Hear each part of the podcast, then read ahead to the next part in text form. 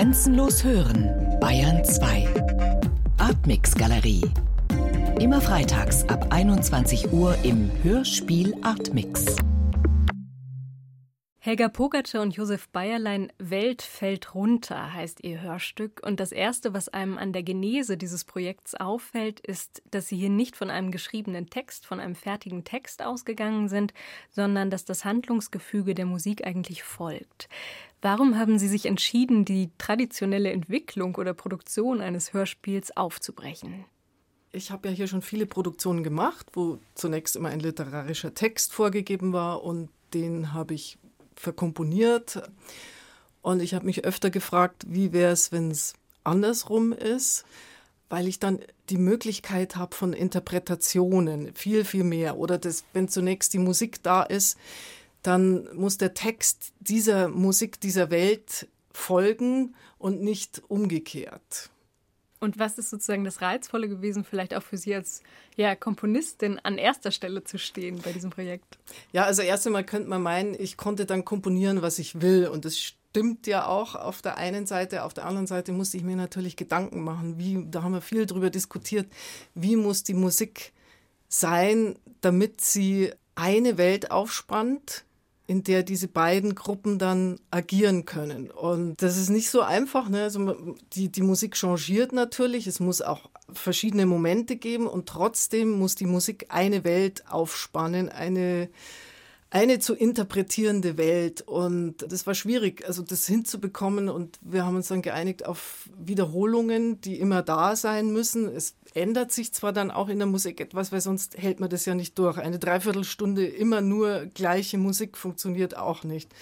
Und so kommen eben viele Wiederholungen in verschiedenen Kontexten wieder. Ich musste also so, vielleicht kann man sagen, etwas bausteinhaft komponieren und den einen Baustein dann wieder in einer anderen Kombination bringen. Also so, dass immer die gleiche Welt da bleibt, die aber trotzdem in verschiedenen Kontexten erscheint. Ja. Und deswegen ist die Musik so in Schichten aufgebaut. Steckt denn auch hinter dieser Entscheidung eine inhaltliche Bewertung, also auch der Versuch sozusagen Musik als ebenso bedeutungstragend und erzählend ähm, zu etablieren wie diesen Text auch? Ich glaube, was uns hier auch gereizt hat, ist einfach verschiedene Interpretationen aufeinandertreffen zu lassen, verschiedene Sichten aufeinandertreffen zu lassen und letztlich diese Musik als etwas zu haben, was äh, unverfügbar ist oder Welt auch als etwas zu haben, was unverfügbar ist und immer interpretiert werden muss und damit auch übersetzt wird. Und damit es sich sozusagen auch einfach eine Eindeutigkeit entzieht. Genau, also was ich ja auch schwierig finde, ist, dass man immer Antworten haben muss als Künstler. Und ich habe, aber wir haben die Antworten nicht. Ja. Ich fand es sehr anstrengend, oft zu sagen, dann, ja, jetzt mache ich so und man entscheidet sich für eine Richtung und die ist dann quasi in Stein gemeißelt. Ja.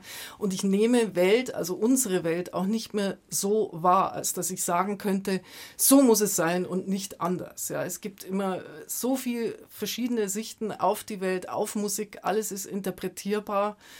Und das fand ich eben mal spannend, ja, zu schauen, also dass nicht ich alles diktiere und dass meine Meinung und meine Ansicht der Welt dann gegeben ist. Und es war natürlich für uns auch interessant, einfach zu sehen, was die Schauspieler mit der Musik machen, wie die Schauspieler die Musik sehen, welche Handlungen sie daraus generieren, welche Orte sie sehen und was sie daraus machen und wo auch Handlungen und Momente zuwiderlaufen, wo es auch äh, zu einem Streitgespräch kommt. Was ist diese Musik eigentlich und was wollen wir eigentlich erzählen und uns da so ein bisschen zurückzunehmen auch. Gab es denn zwischen Ihnen klare Absprachen, bevor Sie an die Komposition gegangen sind? Also Sie haben gerade schon erwähnt, dass sozusagen klar war, dass Wiederholungen drin sein mussten, dass sich mhm. bestimmte Dinge irgendwie strukturell ergeben haben. Aber stand zum Beispiel eine Stimmung oder stand der Titel auch schon fest, bevor Sie gestartet haben? Nein, der Titel stand überhaupt noch nicht fest. Der hat sich dann aus der Interpretation mit den Schauspielern ergeben. Dieser Satz, die weiße Welt fällt runter, also wir, die, die Welt fällt runter, ist tatsächlich aus den Improvisationen, aus den Textimprovisationen entstanden. Und ich habe halt in der Musik natürlich geguckt, also dass die Musik selbst nicht zu viel spricht. Also es gibt so, ähm, die, ja, eben sprechende Musik, die dann wenig Platz auch für Text lässt, wenig wenig Interpretationsspielraum, eben versucht, eine Musik zu machen, die eine Stimmung aufbaut, wie auch immer man die dann interpretieren kann, aber eben eine Stimmung aufbaut. Sie haben ja für Kontrabass, Akkordeon und Cello komponiert mhm. und diese Auswahl der Instrumente gibt ja, finde ich, schon auch einen, einen gewissen Sound irgendwie mhm. her. Mhm. Wie ist diese Entscheidung zustande gekommen? Also haben Sie da alleine entschieden oder war auch das sozusagen in Absprache? Das haben wir auch miteinander das, ausgesprochen. Ja. Mhm. Kontrabass natürlich, weil ein sehr vielfältiges Instrument und weil es die Tiefen besetzt. Also man muss natürlich, das sind jetzt rein tontechnische Aspekte, aber man muss gucken, wenn man weiß, es kommt viel Sprache drüber, dass es nicht in die Sprache reinfährt. Ja. Also wenn ich genau die Frequenzen abdecke, die die Sprecher haben, dann wird es schwierig. Ja. Dann ist es anstrengend zu hören und ich muss die Musik auch immer runtermischen. Und genau das wollten wir nicht. Die Musik sollte so, wie sie konzipiert ist, geschrieben worden ist, die sollte genau so bleiben und die Sprecher müssen gucken, was sie damit machen. Ja. Wie sind Sie dann an die Komposition herangegangen? Also Sie hatten jetzt ja erstmal wirklich diese Freiheit sozusagen. Mhm. War das dann so eine Freiheit, die man dachte zu haben? Freiheit ist auch schwierig. Ja, ja. Ich muss sagen, dass ich mir da länger Gedanken gemacht habe drüber und, und auch viel ausprobiert habe, aber letztendlich da einfach meine, meine Erfahrungen dann freien Lauf gelassen habe. Und natürlich haben wir das abgesprochen, dass es eben in Sedimenten auch aufgebaut werden muss, dass ein und dieselben Motive und Phrasen in verschiedenen Kombinationen vorkommen. Also das haben wir alles besprochen. Wir haben auch sehr viel gehört, auch ältere Kompositionen von dir gehört und uns davon eigentlich anregen lassen. Ne? Und auch immer wieder geguckt, dass die Musik nicht zu eindeutig wird. Also was lesen wir in der Musik und wo sind wir sozusagen einer Meinung? Das haben wir dann ein bisschen versucht zu vermeiden, mhm. um sozusagen eine Musik zu bekommen, die auch für uns nicht eindeutig ist und damit hoffentlich auch für die Schauspieler nicht. War denn die musikalische Ebene komplett abgeschlossen, als die Textarbeit oder die Arbeit mit den Schauspielern einsetzt oder gab es da noch Spielräume? Nein, Sie schütteln nein, den Kopf. Eigentlich, nein, nein, die war abgeschlossen. Das war im Januar, da waren die Aufnahmen und so wie das dann aufgenommen worden ist, ist es geblieben einfach, ja. Und dann haben sechs Schauspielstudenten übernommen, offen und improvisierend, so heißt es im Ankündigungstext, haben sie sich dieser Komposition angenommen. Was heißt das denn konkret, offen und improvisierend? Das war ein tatsächlich längerer Prozess. Wir haben äh, Mitte Februar bis Mitte März mit den Schauspielern dran gearbeitet. Auch zwischendurch immer schon wieder Aufnahme im Studio gemacht das ging an, dass wir einfach die Musik angehört haben und die Schauspieler einfach ganz spontan dazu gesagt haben, was sie hören, vor allem Räume assoziiert haben, Handlungsmomente versucht haben zu finden. Wir haben dann auch, das war ein zweites Moment, die Musik eingespielt und in körperlichen Improvisationen versucht, dann vor allem die Beziehungen zwischen Figuren herzuleiten und zu erarbeiten. Und dann so nach und nach an, an einem Text- und Handlungsgefüge gearbeitet. Also wirklich sehr vielfältig, sehr unterschiedlich. Und es heißt auch, dass auch im Studio der Text nie komplett feststand, sondern dass es für die Schauspieler immer den Freiraum gab, in andere Richtungen zu gehen und, und weiter so, zu assoziieren und auch teilweise Szenen, die wir für glaube ich, drei, fünf Minuten Musik geplant haben, die wurden dann einfach über eine Viertelstunde gedehnt und die Musik war dann ganz woanders und damit bekam auch die ganze Szene wiederum einen anderen Duktus und eine andere Haltung. Gab es denn inhaltliche Vorgaben von Ihnen beiden, abgesehen sozusagen von der Musik, die mitgebracht wurde? Erstmal nicht. Also diese inhaltlichen Vorgaben, die wurden dann gemeinsam mit den Schauspielern gesetzt. Man hat sich dann auf bestimmte Richtungen verständigt. Aber das war die Arbeit der Schauspieler und das wurde mit den Schauspielern gemacht. Wir haben es gerade gehört, der Titel des Hörstücks ist Welt fällt runter, nicht etwa, was ich zuerst gedacht habe, die Welt fällt runter. Was bedeutet für Sie dieser Titel und welche Welt fällt da auch runter? Das ist jetzt keine einfache Frage. ja.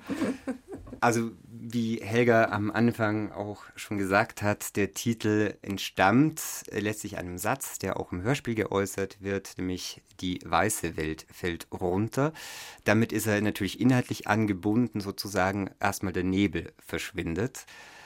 Gleichzeitig gibt es in diesem Hörspiel, glaube ich, einfach geht es um Weltbilder, die miteinander auch konkurrieren, die von den Schauspielern behauptet werden, in Frage gestellt werden wo sind wir eigentlich, in welchen Räumen sind wir eigentlich und auch, ja, da fällt, fallen Welten letztlich zusammen oder hinunter. Ja. Und letztlich ist es, glaube ich, aber einfach ein assoziativer Titel, den man auf unterschiedliche Momente beziehen kann. Das heißt, an einer Stelle, das haben Sie jetzt schon gesagt, die weiße Welt fällt runter. Es gibt dann noch so einen Satz, wo es heißt, die Welt so wie wir sie kennen und dann geht der mhm. ähnlich weiter. Und ich, ich fand es interessant, weil ich zuerst an so Weltuntergangsszenarien gedacht habe, mhm. die ja aber zunächst häufig sehr umfassend gedacht wird. Also als gäbe es so eine gemeinschaftliche Welt, die da irgendwie hinunterfällt zusammen. Und da hatte ich aber den Eindruck, es geht schon um was anderes. Also tatsächlich, wenn wir jetzt bei Weltuntergangsszenarien sind, ist das etwas, was die Schauspieler sehr häufig auf diese Musik, beide Gruppen der Schauspieler tatsächlich auf diese Musik assoziiert haben. Und zwar gleich am ersten Tag, als wir mit den Assoziationen begonnen haben, einfach die Musik gehört haben und einfach um Assoziationen gebeten haben. Das ging in verschiedene Richtungen. Einmal ging es darum, glaube ich, oder war das Bild da, zur Musik, dass die Erde auseinanderbricht und Magma hervorquillt und so weiter. Auf der anderen Seite war Ragnarok, also die nordische Untergangsszenerie mit dem Neuanfang und die Betonung auf den Neuanfang, dass eine neue Welt entsteht. Das haben wir auch übernommen. Das zeigt sich auch irgendwo in beiden Handlungen. Das mal so weit, also die Apokalypse war irgendwie im Hintergrund.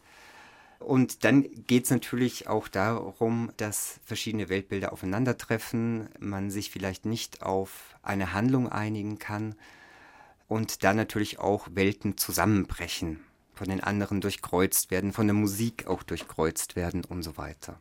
Wie war denn überhaupt sozusagen die erste Reaktion von den Studenten und Studentinnen auf die Musik? Also wie muss man sich diesen Anfang der Arbeit dann auch vorstellen? Waren Sie da auch immer beide zusammen? Ja. Und ja. wie war es sozusagen auch für Sie? Ja, ich dachte, ist unglaublich dann doch, dass so viel ähm, Konkurrenz stattfindet. Da muss man jetzt mal noch dazu sagen, dass die Schauspieler in zwei Gruppen getrennt waren. Ja, und das ist ja, da, da geht es ja um das, was wir die ganze Zeit sagen, die Interpretierbarkeit von Welt. Also es war eine Gruppe von drei Schauspielern und die andere Gruppe von drei Schauspielern und die wussten nichts voneinander. Die haben unabhängig voneinander die Musik interpretiert, ja, und da sind eben viele gemeinsame Assoziationen tatsächlich aufgetaucht, also sehr, sehr naturhafte äh, Bilder sind bei beiden Gruppen aufgetaucht, ja, da waren sie sich einig und da war ich dann, naja, teilweise überrascht, auf der anderen Seite auch wieder nicht. Ne, das sind dann wahrscheinlich diese, diese Obertonreihen vom Cello und vom, ähm, vom, vom Kontrabass, die diese Naturhaftigkeit implizieren.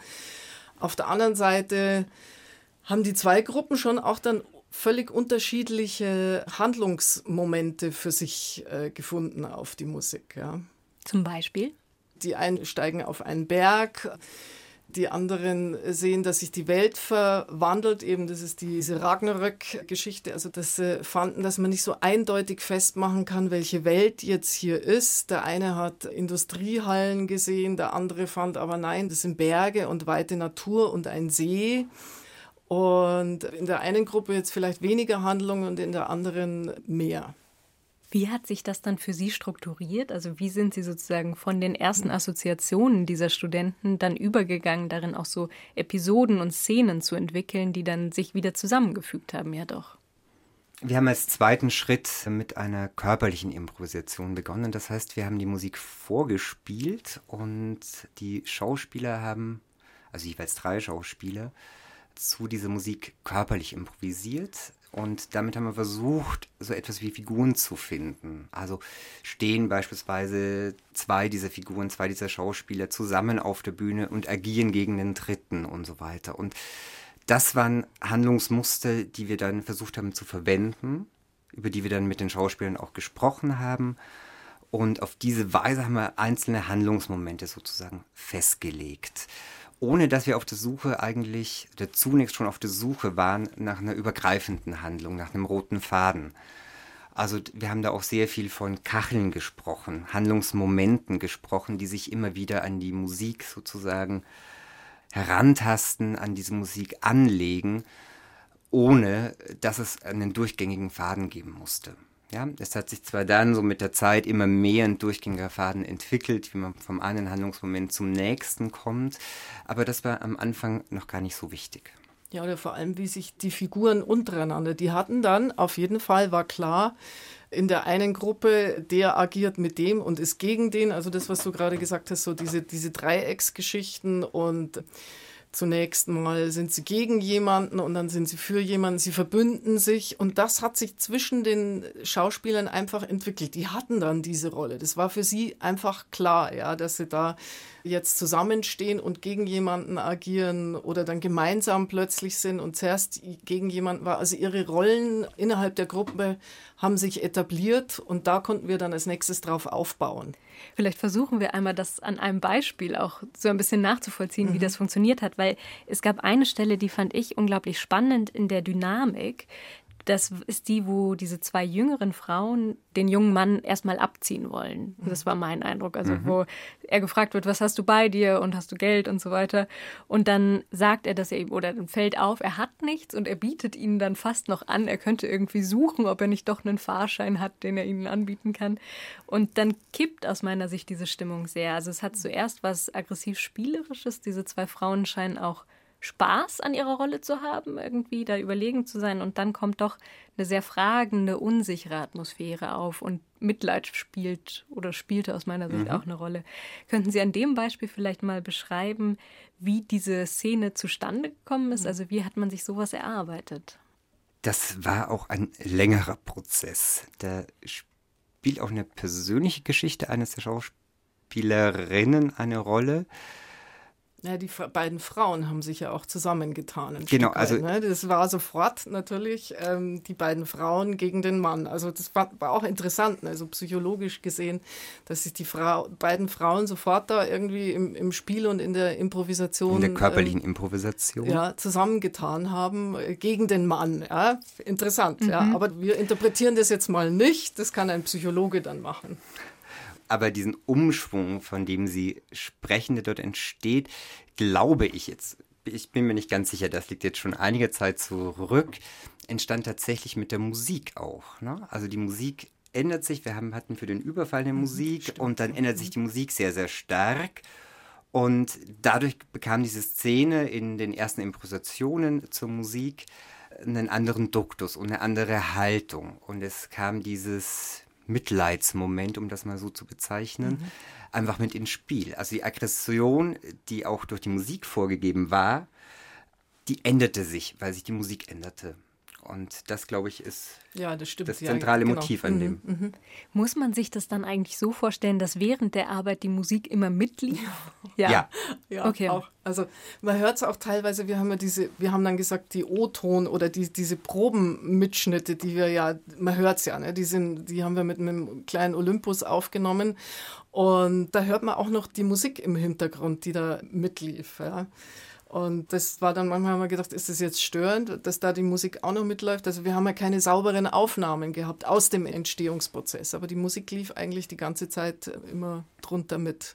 Dann auch bei den Studioaufnahmen, ja. Was schwierig war natürlich. Also die mussten agieren zu dritt im Studio und, und, und haben die Musik auf den Ohren gehabt gleichzeitig. Gab es dann eigentlich im Studio wirklich fixen Text? Also war dann in dem Moment schon relativ abgeschlossen, was da passieren wird, oder gab es da auch noch Spielräume dann zwischen den Schauspielern?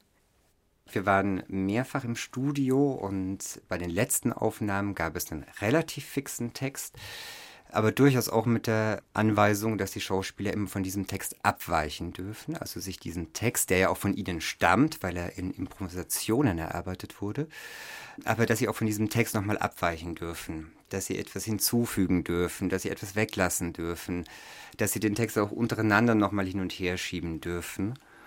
Also da bestand durchaus Freiraum, aber auch wann der Text gesagt wurde wann er genau gesagt wird, wie er auf die Musik gesagt wird. Und das ändert sich immer. Und dadurch ändert sich einfach auch die Haltung, mit der der Text gesagt mhm, wird. Extrem, ne? ja. Mhm. Also wenn der Text einfach dann, weil vorher ein bisschen mehr improvisiert wurde, eine Minute später gesagt wird, wo die Musik eine andere ist, dann ist auch der Text ein anderer. Dann ist die Haltung hinter dem Text, hinter den Worten eine andere. Oder der Text passt überhaupt nicht mehr drauf. Dann mussten ihn die Schauspieler weglassen. Also damit haben wir durchaus noch gearbeitet und das ist, glaube ich, auch hörbar also wir, wir haben dann versucht eben auch in der Endmontage letztlich mit diesen verschiedenen Aufnahmen zu arbeiten mhm. und die alle parallel angehört. Und da sind dann einfach so Wechsel in den Haltungen drinnen, die teilweise sehr abrupt kommen oder die mit der Musik kommen, Sätze, die einfach mehrfach gesagt werden und so weiter.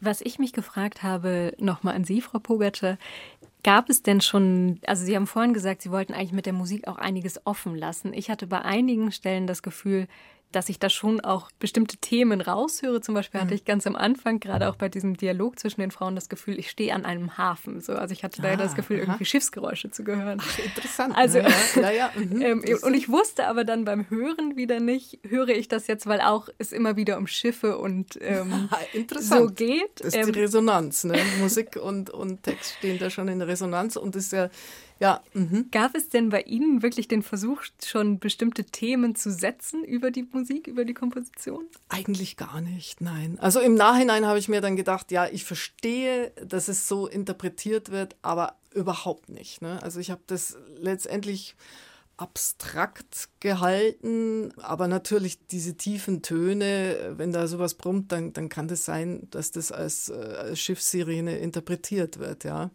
Aber es ist interessant, ne, dass auch sie, da so das mit den Schiffen, aber das wird ja auch in der Interpretation gesagt. Ne? Das sagt, sagen ja auch die Schauspieler. Genau, ja. ja. Mhm. Was mir noch inhaltlich aufgefallen wird, ich hatte klar politische Themen auch im Kopf, die da verhandelt werden, als ich das gehört habe. Also das habe ich nicht nur im Kopf, das ist im Text ja. angelegt mhm. sozusagen. Mhm. Kam dieser Wunsch, sich hier auch politischen Themen zu widmen, auch wenn das ja sehr künstlerisch gelingt und jetzt nicht in irgendetwas Pädagogisches vielleicht oder Belehrendes gibt, kam das wirklich von den Studenten mhm. oder hatten Sie das Gefühl, dass es etwas, was Ihnen die Musik auch vorgibt? Also ich glaube nicht, dass es die Musik folgt. Also überhaupt nicht. Ich hatte keinerlei politische Inhalte. Also wie gesagt, ich konnte da einfach mal als Komponistin frei weg agieren. Aber die politischen Themen, die kommen aus den Köpfen der Schauspieler im Zusammenhang mit der Musik. Also vielleicht wären sie mit einer anderen Musik nicht so politisch gewesen oder vielleicht stecken sie einfach in den Köpfen der jungen Schauspieler. Das sind ihre Themen wahrscheinlich. Also wir haben äh, tatsächlich im Probenprozess sehr, sehr viel, weil beide Assoziationen in beiden Gruppen da waren, eben Natur auf der einen Seite oder vermeintliche Natur auf der einen Seite und das menschengemachte Kultur auf der anderen Seite. Also diese Dichotomie, die sich da äh, aufmachte, über die haben wir sehr, sehr lange auch dann gesprochen und daraus, glaube ich, haben sich dann auch ganz, ganz viele Themen entwickelt. Und das ist dann etwas, was wir einfach auch interessant fanden, dazu zu arbeiten, weil das beides einfach in dieser Musik hörbar war.